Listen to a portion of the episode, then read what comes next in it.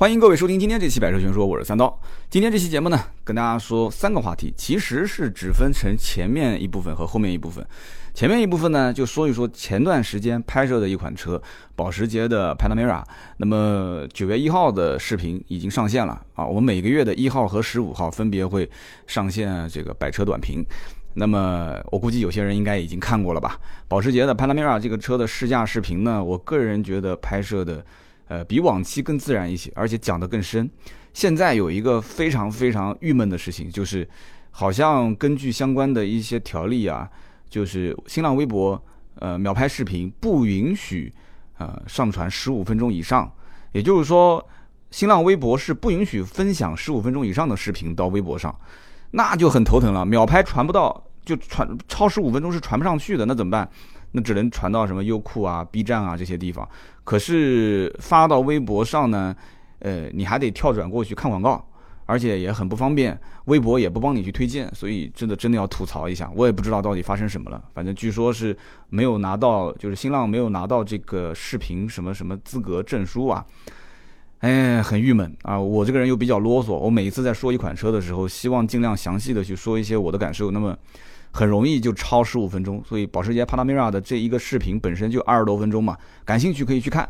那么节目当中说些什么呢？我觉得很多一些细节，包括很多对于这个车的我的一些认识，就光是这二十来分钟啊，通过车外车内动态总结，还是说的不过瘾，所以跟大家再具体的说说我的感受。而且叮叮叨叨聊汽车，我和丁敏之前。就是保时捷新款 Panamera 还没到国内的时候，钉钉在国外已经试过了。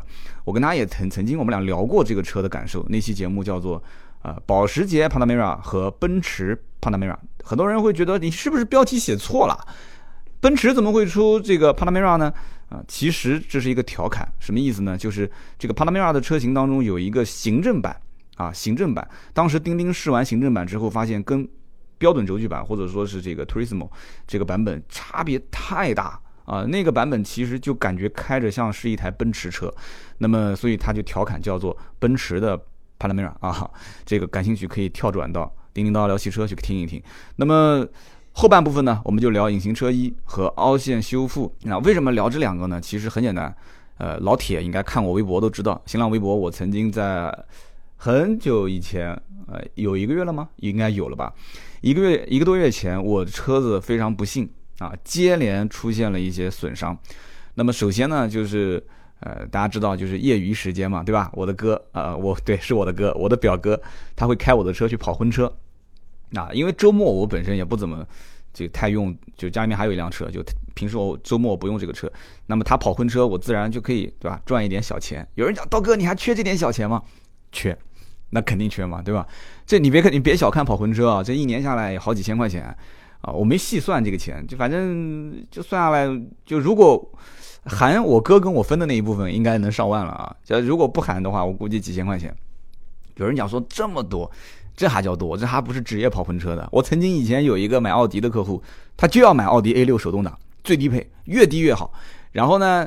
他还不止买一辆，他买两辆，他一辆，他老婆一辆。我当时觉得很好奇，我说人家买奥迪都买一辆，你怎么买两辆，而且还买一模一样，而且还一定要最低配，一定要手动挡，什么配置都不要。然后他跟我讲，他说跑婚车，他说我跟我老婆啊，平时还有其他的工作，然后这个婚车呢，我们就带着做。据说这哥们儿现在已经是南京这边奥迪的婚车最大的那家租赁公司的合伙人之一，但是。好像这两年奥迪的婚车租的也不是特别多了啊，呃，现在都喜欢是什么呢？一辆奔驰 S，然后带一排奔驰的 C，然后也比较巧，我这个 C 又是个黑色，所以周末的时候会带着跑跑婚车。结果呢，哎，这个怎么说呢？就你要是想挣钱，你就得承担风险，对吧？我觉得也很奇怪，南京禁止放鞭炮已经禁了这么多年了，怎么还会有地方？估计是比较偏的地方，怎么还会有地方放鞭炮呢？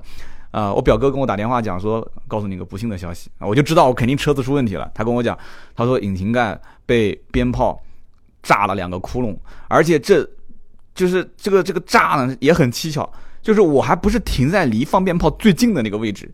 听我哥讲，当时去了六台车吧，我们是第五辆，啊，我们不是第一辆，也不是最后一辆，结果它就是两个鞭炮，而且不是一个，是两个鞭炮，就正正好好落在了我的第五辆车子的引擎盖上，炸出两个窟窿啊。然后我哥讲说，呃，主家也挺好的，说就赔了点钱。我说赔了多少？他说赔了两百块。我当时心想，这个引擎盖做个漆啊，怎么的？怎么也不止两百块啊？后来我笑笑，我说行，收就收了吧。那么讲到这一点，就是炸了两个凹陷啊，我讲的是窟窿，两个凹陷。这两个凹陷现在其实有一种技术叫做呃凹陷修复，但是前提是呃漆面是没有损伤的。那我运气比较好，我这个车子呢，引擎盖包括前保杠，我都贴了隐形车衣啊，隐形车衣，我估计很多人也都应该了解，就是透明膜嘛。后来啊，就是前面引擎盖上两个凹陷先放那边，我当时心里面也是有点啊，挺难过的。结果呢，就是我出差出了大概十来天，大家知道我前段时间跟这个最美中国行去了一趟，然后后来回头又跟雪佛兰的这个活动，呃，也走了一趟，啊，别克的环形中国，雪佛兰的最美中国行，两两趟活动出去前前后后也差不多有将近小一个月的时间了，呃，车子就一直停在小区里面，而且非常巧，那段时间小区的车位改造，就是他把我们的车位的这个地面啊重新要做一下，然后重新划线。就需要我们车主去找临时停放的车位，然后我们就找巷子去塞啊。结果我不巧，我塞到的那个巷子是一个路口，一个丁字路口。这个丁字路口就频繁的会有车来回去转弯，所以给大家也提个醒啊，以后停车包括选车位啊，千万不要选就是拐弯的地方，而且是主干道的十字路口或者是丁字路口。当时我停在那个地方，我还在想，我想。这个地方来来回回会不会有车会蹭到我？我还我懒得去停其他地方，你知道吗？我就有点懒，其实是有点懒。但是现在你看，为了这件事情多折腾啊，相当折腾。我结果停在那个路口，第一次被人蹭，我是这个别克环形中国活动回来，发现车的右前侧被蹭了。哎呀，当时心里面觉得挺不爽的。而且这哥们儿蹭完之后他还跑了。你别跟我讲说蹭到别人的车你不知道，不可能。你只要车子稍微跟别的东西有一些碰碰擦。主驾驶，你除非是在打电话，你只要不是在打电话的话，你肯定是有感觉的。结果呢，没找到这个人。虽然有摄像头，我也是懒，我也不不愿意去再找物业去去查这个。你想，我出差一天，出去都十来天，回来之后，你往前翻十天，你万一因为摄像头一般录像存储是存七天啊，我帮人去查过这个录像，一般是存七天。你说我出差出了将近十天，九天吧。万一要是我刚出差第一天，他没有录像，你怎么办呢？还要花好长时间坐在那个地方，像个傻子一样盯着那个录像看哪个车蹭到我的车了。你真找到了那个车，万一不是小区里面的，你找他也没有用，对不对？所以呢，这是这是一个问题。二一个问题是什么？就是我当时不长记性，就是小区车位还是没好。然后呢，我又把车停在那个位置了。我想这蹭一次，你不会蹭两次吧？然后我又出差了，参加那个雪佛兰的那个活动。结果等我回来的时候，又是差不多十天。啊，也是八九天时间，等我回来又被蹭了，而且是我回来的第二天被蹭的。当天晚上是警察打电话给我，打了三个我没接，为什么不接？因为我那个时候躺床上面正在玩那个王者荣耀呢，啊，我正在冲排位呢，你怎么能接呢？来一个掐一个，来一个掐一个，而且固定电话，我觉得烦烦死了，我正在那个地方，对吧？推高地呢，呃，结果我一看第四个电话打过来，我赶紧接，我估计是有急事，结果一接是警察，说底下有人撞你车了，你赶紧去看。哎呦喂！结果我是手捧着这个手机啊，就是一边打着王者荣耀一边下楼，然后啊下去之后还不错，呃对方投降认输了，然后我就把手机揣兜里面跟车主在聊天。车主说说我们其实都准备走了，说你再不下来我就准备走了。他说我是心里过意不去，我是送同事到你们家楼下，然后呢我在这边掉头的时候，我感觉好像是蹭到车子了。他说你看一看有没有问题。其实什么叫感觉？他自己都看过了，就是蹭到我车了嘛。然后我跟他讲，我说，哎，这怎么说呢？因为我是贴了隐形车衣了，第一次蹭呢，也是把隐形车衣蹭破了，但是没有伤到漆。哎，在这一次蹭呢，也是只蹭到隐形车衣，也没伤到漆。而且那哥们儿，那哥们儿看面相，一看就是个老实人，老婆夫妻两个一看就是个老实人。而且他送的这个是我邻居啊，我们楼下的邻居，他跟我讲说你也住这这一栋啊，这个楼梯口。我说是的。他说那个谁谁谁，我是他同事。你说大半夜的，夜里面十点十一点送他同事回来，这么个好心人，蹭了我的车又打个电话报警，我还好意思说赔钱赔钱赔钱赔钱，我好意思让他赔钱吗？我不好意思嘛，对不对？而且怎么赔？所以贴隐形车衣也挺头疼的一件事情，怎么赔？啊，就所以今天这个话题我说反了，我是先说隐形车衣跟凹陷修复了，我们等会儿再说这个保时捷帕拉梅拉吧，对不对？你说让他怎么赔？这个隐形车衣，你要说按成本来算的话，我光贴这一些的话，确实也要花好几千块钱。但我也不知道光一个前保杠值多少钱啊，我不知道值多少钱，而且保险公司是不是会赔？后来我跟贴隐形车衣的这个老板聊天，他跟我讲说，你自己打电话给保险公司肯定不赔啊，但是我们有合作的渠道，他肯定是会赔，而且赔偿的金额还不少。所以我真的不知道该怎么让他赔钱，所以两次碰擦我的呃这个前保杠还不错，都是通过隐形车衣把它保护下来了。这不是做广告啊，这是真事，我微博上有视频也有图片。那么与此同时，比较尴尬的就是。我不知道怎么让人赔钱，而且我在想一件事情，你想，如果将来我的前保杠或者是引擎盖啊，它需要进行钣金喷漆，需要去啊，保杠是钣金不了啊，保保杠直接要不就换，要不就喷漆。那么如果我要去操作的话，那 4S 店是不是他的工人还得先把我的膜给撕下来？是不是？因为他不懂啊，他要做漆的时候。他发现这怎么磨都磨不磨不那个漆怎么磨底漆都出不来，一看哎上面怎么贴了一层隐形车衣，所以他得要把它撕掉。那很多的这些钣金车间的工人，他做漆的工人，他根本就不懂，他会撕吗？我相信他们应该不会撕。撕这种带胶的膜，一般是一边烘烤。啊，一边烘烤一边撕，所以谁会撕呢？4S 店一般装潢部的人会撕，因为装潢部是经常会贴车膜，它这个贴膜跟贴车膜其实道理是相通的。可是后面的这些呃工人他不会，所以还得需要多一个步骤啊，就是先要把车开到装潢部，让装潢部的人先把这个隐形车衣给撕了，然后再去做漆。做完漆之后，再得开回到原来的这个贴隐形车衣的地方去贴，所以很折腾，而且这个东西还不便宜，这个成本也挺高的。所以呢，这一点我觉得需要给大家提个醒。有好处是什么呢？好处就是低速的喷擦，而且特别容易擦到右边。为什么呢？因为中国都是左舵车，左舵车，呃，打方向的时候右前方啊，这个距离不太好把握。特别有一些女司机，这不是看不起女司机啊，就确实我身边不止一个，她好像就女人天生对距离感就是稍微有一点点差差距。就女人开车特别猛啊，就要她就是两种极端，要不就是特别谨慎，要不就特别猛。但是她这个。距离感好像就是稍微差了一些，所以我以前你看我那个本田 CRV。对吧？我老婆左前右前左后右后，把我那个车四个位置擦的是非常平均啊！你不知道的人还以为原厂出厂就这个样子呢啊！就左前右前左后右后，他全部给我加了一个黑色的饰条，哎，然后他还怪啊，他怪说小区的路太窄啊，说小区的这个花坛比较多。我说是的啊，应该换房子，不应该换车啊。所以呢，这个这个关键点是什么？就是隐形车衣能帮助你做一点点细微的这种小碰擦。啊，这个我觉得是有用的，可是为了这个付出那么多成本，呃，有些人不能接受，所以现在隐形车衣大多数都是一些价值单价应该在三十五十往上啊，就是至少三十五十往上的这些车贴的比较多，可能还没有太普及。前两天跟这老板的聊天也在讲这个事情啊，这个老板想在韩国去买断一条生产线，就是做 OEM，因为这个隐形车衣的。两个关键性的技术，一个就是表面的这层覆盖的膜，这个技术是美国垄断啊，美国一家公司垄断。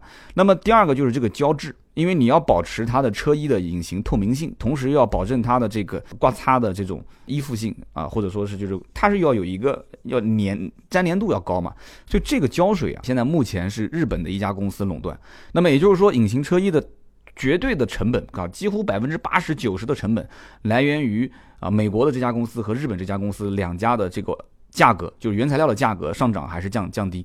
他们两家如果降低了，那就这个整体的价格就降低了；这两家如果上涨，那就整体就就涨，就感觉跟油价一样的啊。就中东地区它的这个 价格高还是低？所以呢，这个隐形车衣，我个人。其实是挺看好这个市场的，我也其实一开始也想跟老板合作一下，能不能做一下这方这门生意。但是后来我又想了一下，这里面的背后的一些技术壁垒啊，就国内没有什么厂家能做，有能做的，可是做质量对比差太多太多，有的是贴上去整个把原来的颜色就给改变了。啊，这是不行的。隐形车衣就要能做到绝对隐形。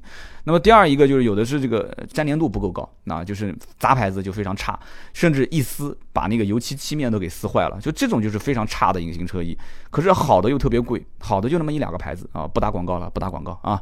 所以因此呢，我觉得这个市场很大，可是要想做起来也比较难。但是我会关注啊，我会关注。那么隐形车衣就说到这里。那么紧接着我们再说凹陷修复。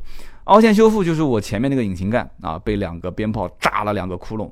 那么这个引擎盖上也有隐形车衣，所以这两个是连在一起讲的。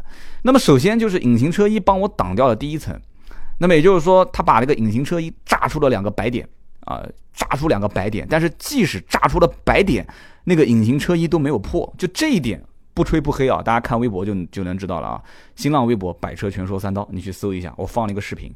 这个一点不吹牛逼，我哥是亲眼看着那个鞭炮是砸在我的车上炸开来的，哦，就这样的一个情况下，他都能把它挡住啊，这一点是还可以啊，点个赞。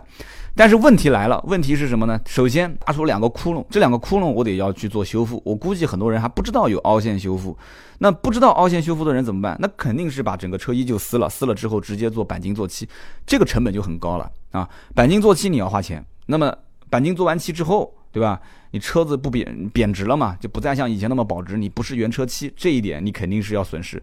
那么其次，你还得要重新再贴隐形车衣吧？是不是？你不能车子光前面宝杠上有，侧门有隐你隐形盖没有这个贴隐形车衣，你肯定要回头再把它重新贴。你回头把它重新贴又是成本，所以这一点我觉得是挺不爽的啊。那么我现在呢是怎么做的呢？我现在是做了凹陷修复，我把两个这个凹陷给吸出来了。吸出来之后呢，哎，就是表面上看呢没什么问题了，就是这个成了一个很完整的平面。可是呢，这个两个白点。这个很麻烦啊，这两个白点它不能消失，这肯定消失不了嘛。它不像漆面，你稍微有一点划痕，你可以去抛个光。这个隐形车衣它抛不了光哎，你要不就把它裁掉，重新贴一个上去，啊，要不那就这样，那就没办法了。所以这个就很头疼。那就没办法，就没办法，那怎么办呢？就等着以后万一要是再有一些刮擦，我就把这一层膜给撕了，我重新贴呗，跟手机贴膜一样嘛，对不对？你手机贴膜，你手机上面如果有一些裂痕啊，或者是有一些这种划痕，你说这个膜你是撕了还是不撕？啊，当然价值不一样啊，你可能贴个膜也就是二三十块钱，那你可能说我暂时不撕，等以后花的更多了，或者是裂痕更大了，我再把它给撕掉，一个道理嘛。所以这个隐形车衣这一点，我觉得是比比较头疼，就不知道怎么赔偿。怎么去评判价值啊？而且撕还是不撕很纠结。那么再讲到这个凹陷修复，当时去这个店呢也是熟人介绍啊，跟我说，哎，很便宜的，反正你这两个窟窿估计修一下两三百块钱。我说两三百块钱还便宜啊？我说你正常做一个就是钣金做漆做一个面也就两三百块钱。他说那你要看什么车啊，对不对？你普通的车做一个面，你可能一百五十块钱就能做好，一百块钱就做好。啊，你用的油漆不一样，你可能不是用的 PPG 的这种水性漆，但是你现在这个对吧？一个小奔驰，你去做个引擎盖，你说两三百块钱能做得了吗？肯定不行嘛，对不对？你可能觉得杜邦漆都是差的，你肯定要换更好的漆啊，4S 店原厂漆，那对不起，价格就更高。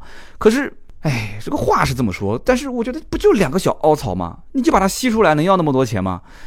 没办法，咬着牙去了啊，结果果然啊还不错，收我收了两百，他对外我估计要收更多啊，三四百块钱。三百块钱肯定是打底嘛，对吧？收了我两百块钱，那么我还是觉得有点贵啊，我还是觉得有点贵。而且这个老板呢，觉得说这个技术呢是保密啊，不让拍。我说我想把它拍下来去传播出去，他说啊，这个这个这个不能拍，这个不能拍。其实有什么保密的呢？对吧？网上现在视频都有，对不对？那交流了一下，他说网上视频都是骗人的，我也不知道真的假的，真的是骗人的吗？真的是骗人吗？我我之前的那个玻璃不是也打了一个裂痕出来吗？我当时去。呃，修复之前我也是在网上看了一下视频，那网上视频的整个流程跟我实际在现场看到的那个玻璃的裂痕修复的过程一模一样，没有任何区别，所以我不觉得这是一个什么很高深的技术，只是现在很多人觉得这不是一个很大的一个市场，就是这个凹陷的修复啊，很多人觉得不是特别赚钱，也没有太多的人去做啊，这个凹陷修复。呃，没有人需要去做，或者说没有很多商家去竞争。在南京，我所认识的做奥先修复的也就那么两三个，而且都是什么呢？都是呃，有的是没有门店，就是二手车市场里面就拎个箱子到处晃啊。你们要不要啊？发个名片，你需要就找我，我上门给你做。要不就是像这个老板，他就是跟一个修理厂合作，旁边呢自己其实也可能不是自己的门面，平时可能洗洗车啊，或者搞搞装潢。然后他这边有车子需要修复了，他就进去修一下，可能跟他合租一个门面房。所以这个凹陷修复啊，我觉得想做大可能还是比较难啊，可能还是比较难。主要就是这个宣传的成本。但是我个人觉得这个凹陷修复还是有刚需的，还是有刚需的。因为大多数的车辆其实车上的一些小别膛、小凹槽，它这个其实啊。还蛮多的，你看我车上其实不仅引擎盖，我的侧面门板下面也有一个小凹槽，那我就没太多的想法去做，而且我的这个 C 柱的顶上也有一个小凹槽，也不知道是怎么回事，买回来一个星期我就看到上面有，所以漆面都没有破啊，漆面都没有破。那你现在两百块钱，你一个凹陷修复要花一百块钱，那我就不修了，那我就什么时候这个车将来要卖的时候。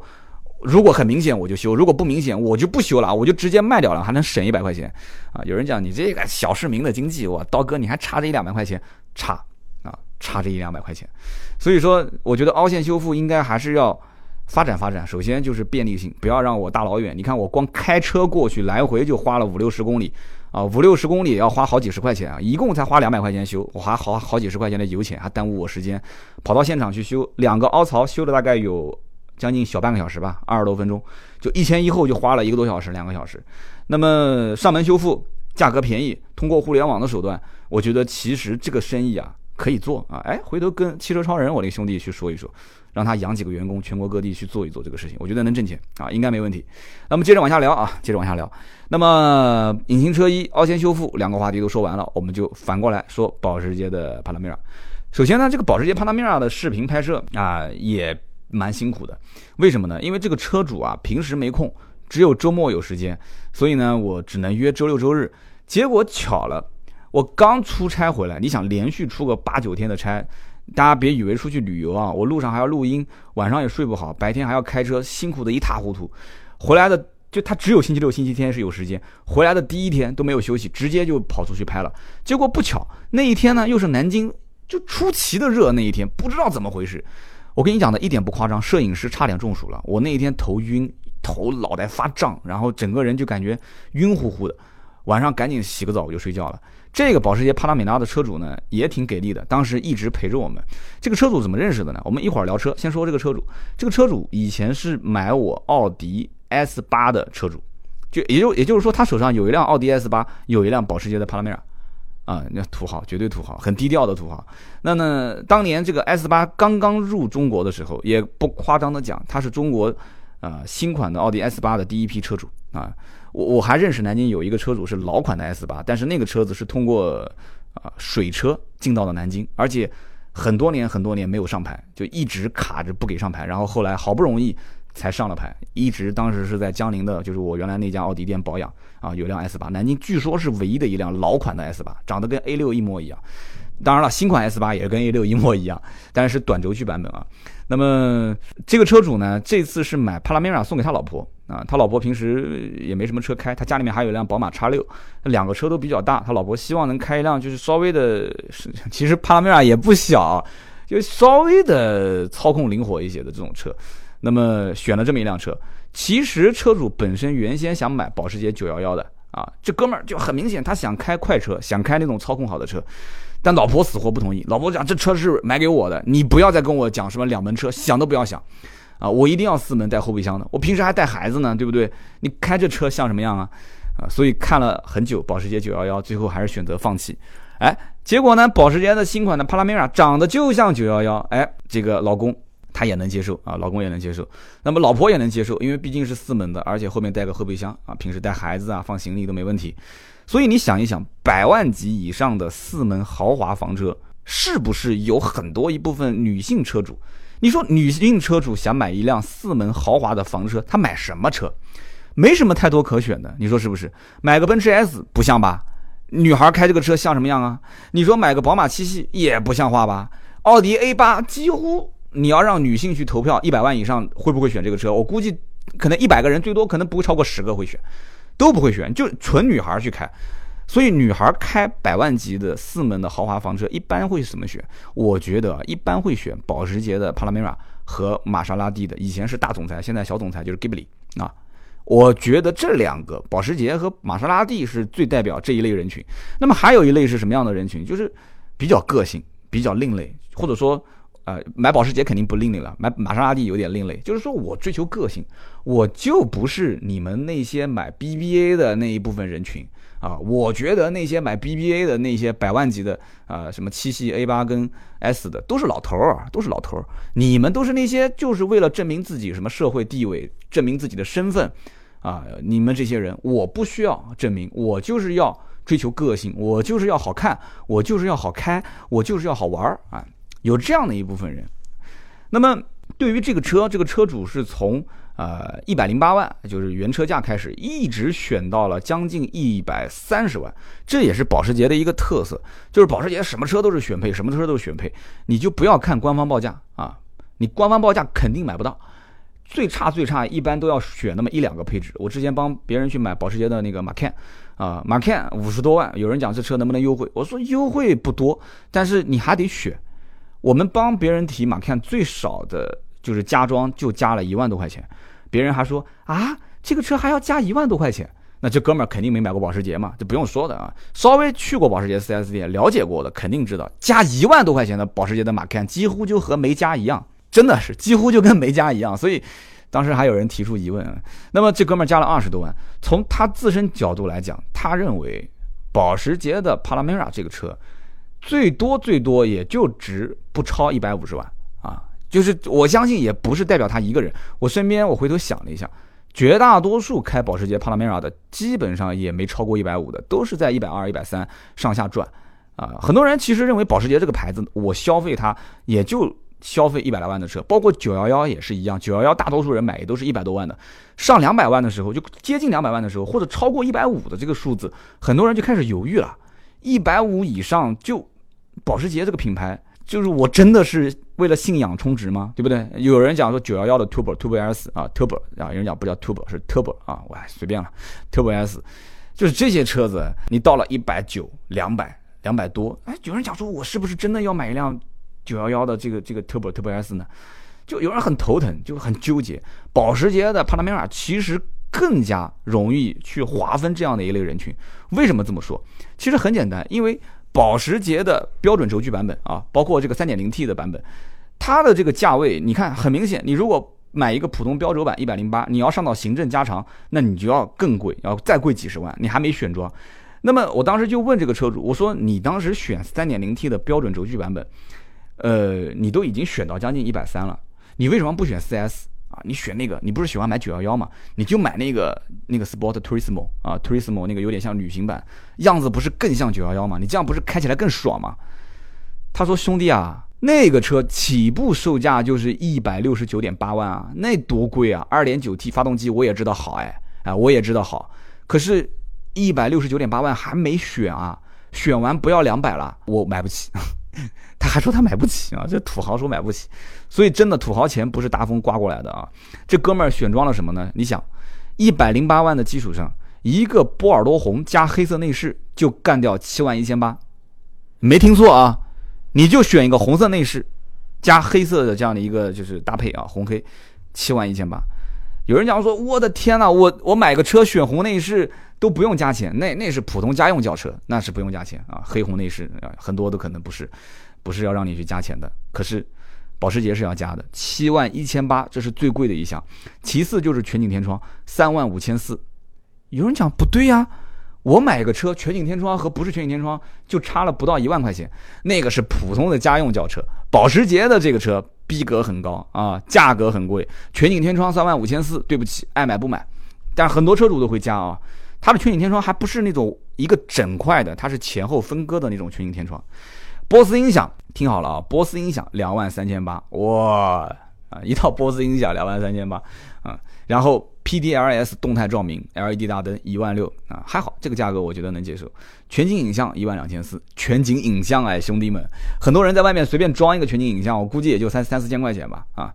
熏黑的尾灯一万一千五，这几个配置都是一万块钱、两万块钱、三万块钱的。那么还有一些便宜的，便宜的都是几千块的啊。氛围灯七千一，一个氛围灯七千一啊。然后座椅的头枕，保时捷的盾灰的压花，你看它的四个座椅的头枕上有个压花，这一个压花六千八啊。然后呢，保时捷的那个轮毂盖子上面，大家很多人都知道，保时捷轮毂盖你如果不选装是黑白色的。啊，你要加两千七百块钱，就会变成彩色的啊，彩色的两千七，然后最后是把油箱，呃，它标准油箱应该六十五升吧，把它升级到了九十升，升级到九十升的油箱两千块钱，所以加在一起花了将近二十来万啊，就把这个车，这还是仅仅他觉得还算有必要的，没有必要的东西，比方说像后排的那个中控屏，它后后排会有一个那个大屏幕在两个座椅的中间，那个非常能提升逼格跟档次感。但是车主觉得不能再加了，太贵了，再加就要超一百三了，他就没加啊。但是我认识另外一个车主是加了啊，就是价格就变成了将近一百四十万。所以保时捷就是一个无底洞啊，真的是无底洞。你去选保时捷的车，那你兜里面的钱一定要一定要远远的超过这个车的标准售价啊，这一点一定要心里面清楚。你且不说这个车后面有没有什么优惠啊。就保时捷优惠本身也很少啊，除了那些跑车，就正常的像保时捷马 can 啊、保时捷的卡宴啊、保时捷帕拉梅拉啊，优惠幅度都很少。我记得当时保时捷的帕拉梅拉，当时最后老款快退市的时候，我帮人去买，优惠也没超过十五个点，也就优惠了大概先从七个点开始这样，七八九十十一十二，好像最多没超十五。所以你想想看，保时捷帕拉梅拉的整个车子真的相当赚钱，相当相当赚钱。那么吐槽吐槽这个车子的一些的小问题啊。那么首先就是这个车油箱盖，大家可以去看视频啊，可以看视频。这个车的油箱盖，我不知道是他一个车的问题。他后来问了 4S 店，说不是这一个车啊，就是这一批车还是所有的车都是这样，就是你用手指按是打不开的。什么意思呢？就是你用手指按任何位置都打不开，你得用手掌，用手掌的掌这个掌心的那个位置使劲的去压，而且压的这个点还得要准。你才能把那个油箱盖打开啊！当时车主跟我调侃，我也放到视频里面。那么同时，我们当时去加油站的时候，因为拍完车之后拍完视频，我们还特意去加油站加了个油。果不其然啊，加油站的那个师傅他就怎么都打不开。然后我们下车教他，那个师傅也是非常好奇。然后呢，第二一点就是这个车上很多人看那个就是点烟套装啊，它是不要钱的，就是你可以选点烟套装，不用加钱，你也可以不选。那很多车主。他觉得说，那那就选个点烟套装呗，对不对？反正不加钱嘛，对不对？他可能就是增加了一个点烟器的十二伏接口，结果选完之后就后悔了。我相信不止，你要如果有新的保时捷帕拉梅拉的车主，一定听到这一段很有感触。就你选完之后，原先的那个位置，它本来是 USB 接口，你就不能说清楚吗？就是加点烟器套装会少一到两个 USB 接口，你就不能说清楚吗？他不说清楚，哎。然后很多人就觉得，哎，加个点烟器套装不要钱，他可能以为是车上另外再加一个，结果就少了一到两个 USB 接口，多了一个非常扯淡的、没有用的一个十二伏电源的点烟器接口，结果还要再买一个点烟器的这个 USB 的充电装置啊，非常扯。那么扶手箱呢也很浅，而且据说扶手箱里面有一个地方是可以让苹果手机增强它的信号，但是呢，你真把手机放在那个位置的时候，增不增强不知道，可是。这个接听电话就很不方便。有人讲可以用蓝牙嘛？可是你要用蓝牙的话，你车上平时还要听音乐嘛，对不对？那当然，虽然也不怎么影响，可是就是我相信很多车主跟我一样，我车上也有蓝牙。但是你说手机一上车开蓝牙这个动作，人就毕竟比较懒，所以你根本按我讲，你都根本不会把手机一上车就放到扶手箱里面。那么你不放到扶手箱里面，你放什么地方呢？就只有两个杯架可以放手机啊。你可以去看保时捷帕拉梅拉新款的整个的一个中控台。这个储物空间真的非常的少，没有什么地方可以放，你就只能放到杯架里面。如果杯架放满了，那你怎么办？你只能横在那个排挡杆的前面，就是中控台上面。可是对不起，这个车子平时随便加加油门啊，随便加加油门，那个车子就跟神经病一样的，就是反应速度非常快啊，而且方向盘非常轻，油门非常重。我也不知道为什么，真的，我说的这个非常重，不是一般的重。我在视频里面也说过。所以你你想这个手机到处乱飞的现象肯定是很难避免啊，没有这侧面也没有什么可以放手机的位置，非常少啊储物空间。那么与此同时，车主也吐槽，当时在选装的时候，这个红色看图片是大红色啊，结果选过来它是个暗红色，他觉得也挺失望的。这一点我觉得要帮啊车主去吐槽一下。那么现在的这个保时捷的整个的内饰呢，我觉得嗯应该讲科技感，包括豪华的程度。都是提升了非常多，它那个整个中控屏几乎手就快要碰，又没有碰到那个位置。它那个中控十二点三英寸的那个大屏啊，反应速度非常快。可是有一点让我觉得非常奇葩，就它中间的那个出风口，你你千万不要用手去扳啊，你要把它扳坏掉，修复我估计费用非常贵。那个中控的那个位置，空调出风口它是固定的，没有听错，它是固定的，你不能用手扳，你得通过中控台的系统。进到菜单里面，还不是一级菜单，你要进到二级菜单之后，然后你再去通过在屏幕上去调节出风口的上下左右移动。你没有听错啊，这个我感觉就是保时捷的一个炫耀，炫耀自己科技的一个装逼的方式。啊，但是实际用起来其实非常扯淡，啊，可能对于中控台的整个的一个美观是有帮助，可是用起来真的非常非常不方便。可是回头我想了一下，这个中间的空调出风口，你调节它位置的概率有多少？应该不是特别多吧？是不是？应该不是特别多。所以这样的话，反过来讲，我觉得这种装逼炫耀的方式也挺好啊。我真的要如果买个保时捷，我可能偶尔上车的时候，明明那个空调出风口位置挺好，但是我会说，哎，是不是这个空调吹风吹的有点不太合适啊？哎，我来给你调个位置啊，啪啪点进去，然后旁边的妹子会说，哇，空调出风口是这么调的，好炫哦。啪啪啪啊！我讲啪啪是鼓掌啊，所以我觉得这个真的是非常非常赞啊！呃，但也要吐槽，但是也要点个赞。不知道将来会不会保时捷又想到，或者其他的品牌通过这个思路又想到很多的一些这种特别装逼的一些啊，又非常好玩的一种一种一种一种设备啊。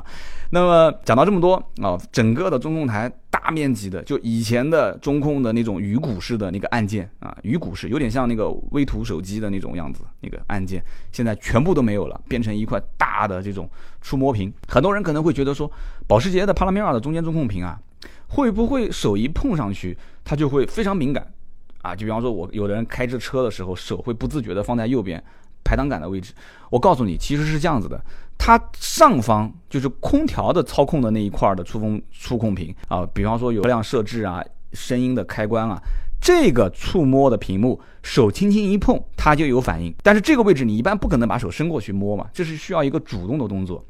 那么右边排挡杆下方这附近的这些按键，你它也是触控屏，可是你需要什么？你需要按下去。它其实严格意义上讲，只是长得像一个触控屏，它是一个实际的按键，它还是属于一个物理按键。你需要按下去，听到咔嗒咔嗒咔嗒咔嗒的声音，才有真正的反馈。才会有反馈，所以这个位置一般都是什么呢？就是调节什么 Sport 啊，或者是就是运动模式啊，或者是普通模式啊，啊或者调节其他的一些跟车辆的安全或者是驾驶舒适度相关的一些按键。所以我觉得保时捷在设计这个的过程当中，也肯定是考虑到了这一点。所以整个的内饰的做工、豪华感、科技感、装逼程度啊，都是爆表的，都是爆表的。那么最后我吐槽一下，就是什么呢？就是说保时捷的帕拉梅拉的后排啊，帕拉梅拉的后排。和奔驰 S、宝马七系或者说是这个奥迪 A8L 啊，普通的标准轴距版，想都不用想，完全不是在一个级别，完全不是在一个级别。如果你要考虑奔驰 S，考虑这个宝马的七系、奥迪 A8L，你再去试保时捷 Panamera 的一个标轴版啊，听清楚了，是标轴版，包括那个 Turismo，当然 Turismo 价格更贵了。就这几个版本，你只要不是行政加长版，肯定放弃，百分之百放弃。不管是从舒适度，是从豪华感。啊，就那个座椅的支撑啊，你整个的那种那种感觉，坐在后排就什么感觉呢？就相当于买了一个小公寓，和买了一个大平层的这种区别啊！你想想看啊，买个小公寓挤在里面啊，烧饭做菜、吃饭、睡觉、办公都不方便，但是你买个大平层，哇，相当舒适啊！在家里面来地上打滚都没关系啊，真的是。所以这个奔驰的 S。是有，我觉得在后排上是有秒杀保时捷帕拉梅拉的一个优势的。可是保时捷帕拉梅拉的行政加长，哎，他又把这个优势给弥补回来了，就把这个缺点啊，又把它弥补回来了。把这个缺点弥补回来之后，再去打奔驰的 S。所以我觉得帕拉梅拉是一个非常有意思的，是呃，有非常有意思的一辆车。就是说，你要如果需要它价格便宜，你就买标准轴距版 3.0T。啊，你要需要它能平时带客户出去 happy，就是你需要它开起来也更舒适，偏向于舒适，那你就买行政加长。